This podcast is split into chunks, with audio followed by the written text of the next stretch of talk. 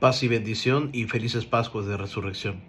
Después de una merecida pausa debido al trabajo, me fue imposible grabar eh, el domingo de Resurrección un episodio. Eh,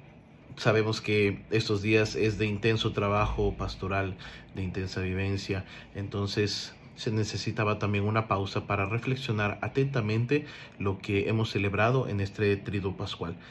Hoy, en la segundo domingo de Pascua, la, liturgia de la palabra nos presenta a un personaje importantísimo que no se encontraba en el momento, en el anochecer del día de la resurrección, como nos dice el Evangelio de San Juan, cuando Jesús aparece. Porque precisamente este, estos días hemos estado escuchando cómo la presencia del resucitado eh, entre nuestras vidas, incluso como viene eh, narrado en las puertas cerradas, en las situaciones incluso complicadas, el resucitado se hace presente para anunciar la paz, para anunciar la paz tan necesitada, tan requerida, que solamente se obtiene precisamente por el sacrificio que Él ha hecho. Y es ahí donde se, donde se, se aparece Jesús en medio de los hermanos. Pero falta uno, falta Tomás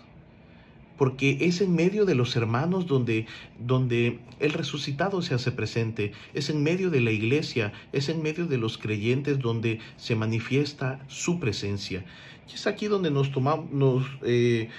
eh, precisamente tomamos al personaje de Santo Tomás muchas veces eh, estigmatizado por, las, por la frase de comúnmente dicha hasta no ver, no creer. Tomás pues pide hacer esta experiencia, el poder tocar, el poder contemplar las llagas de Cristo resucitado para poder creer. Esto parecería en boca del discípulo una cosa eh, enorme, incluso tenerla como una falta de fe, pero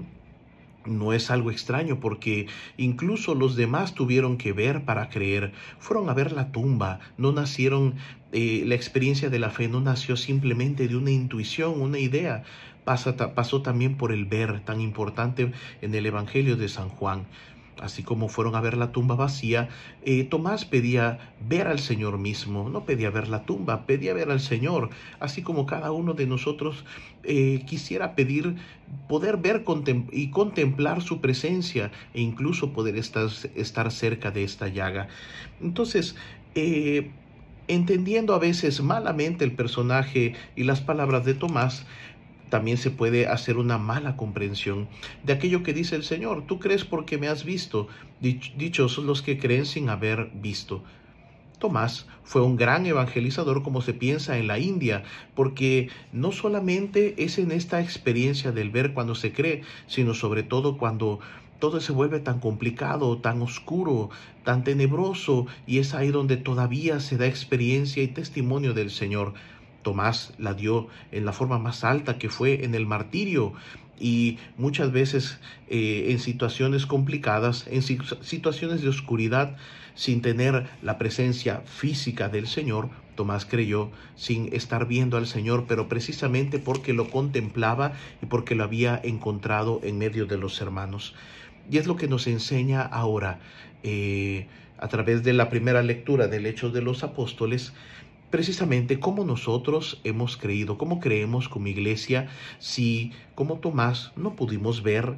la presencia física del resucitado. Pero Hechos de los Apóstoles nos, nos dice algo muy importante, que es en los primeros días de la iglesia, que es a través de los hermanos donde tenemos esta experiencia eclesial, esta experiencia de eh, la influencia del resucitado en la vida de cada uno de los hermanos, a través de la enseñanza de los apóstoles, a través de la comunión fraterna, a través de la oración, de la fracción del pan. Y es esto lo que hace que la gente, como dice Hechos de los Apóstoles, se llenen de un asombro, de un temor al ver los milagros y los prodigios que hacían los apóstoles en Jerusalén, porque es la unidad de los creyentes que incluso eh, tienen todo en común y se desprenden de aquello para que para satisfacer las necesidades de la misma iglesia, de los mismos hermanos, reuniéndose constantemente, sea en el templo, sea en las casas, para partir el pan, para compartir la alegría del resucitado. Y es muy hermoso lo que dice Hechos de los Apóstoles, con la alegría y sencillez del corazón, porque de este modo es como nosotros debemos alabar a Dios y es el modo como nosotros testimoniamos que Cristo ha resucitado, alabando a Dios. Muchas veces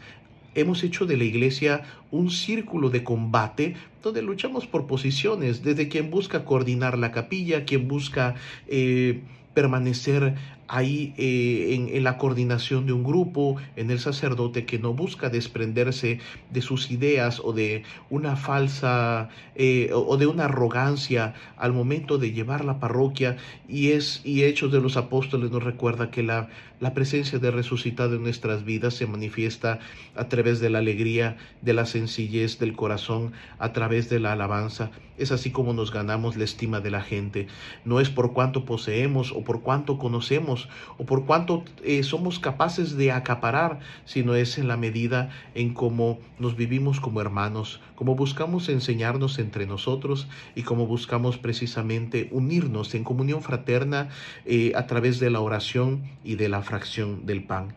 Precisamente esta esperanza que nos dice eh, la carta del apóstol San Pablo, esta esperanza de, de, la vida nueva, no puede corromperse ni mancharse viviendo eh, de igual modo según las estructuras y dinámicas del mundo, puesto que Él nos tiene reservada una herencia en el cielo, precisamente una herencia de un cielo que no hemos visto, pero que hemos podido experimentar a través de la vida de los santos, a través de personas muy buenas que nos dan testimonio de la presencia del resucitado. Por eso Pedro le dice a la comunidad, alégrense, aunque ahora tengan que sufrir un poco las adversidades de toda clase, porque es el, eh, eh, precisamente en esas situaciones cuando nuestra fe está sometida a la prueba, donde en momentos de oscuridad nosotros podemos, como Tomás, eh, testimoniar a Jesucristo, aun cuando no lo veamos, aun cuando parece todo complicado, pero es ahí donde nosotros vamos a dar eh, razón de nuestra, de nuestra esperanza, de esta vida nueva, de esta vida en el resucitado. Les dejo la, oración final para que todos juntos eh, nos unamos en oración. Dios Todopoderoso, concédenos que la gracia recibida en este sacramento pascual permanezca siempre en nuestra vida. Por Jesucristo nuestro Señor. Amén. Y la bendición de Dios Todopoderoso, Padre, Hijo y Espíritu Santo, descienda sobre ustedes y permanezca para siempre. Que tengan un muy buen día.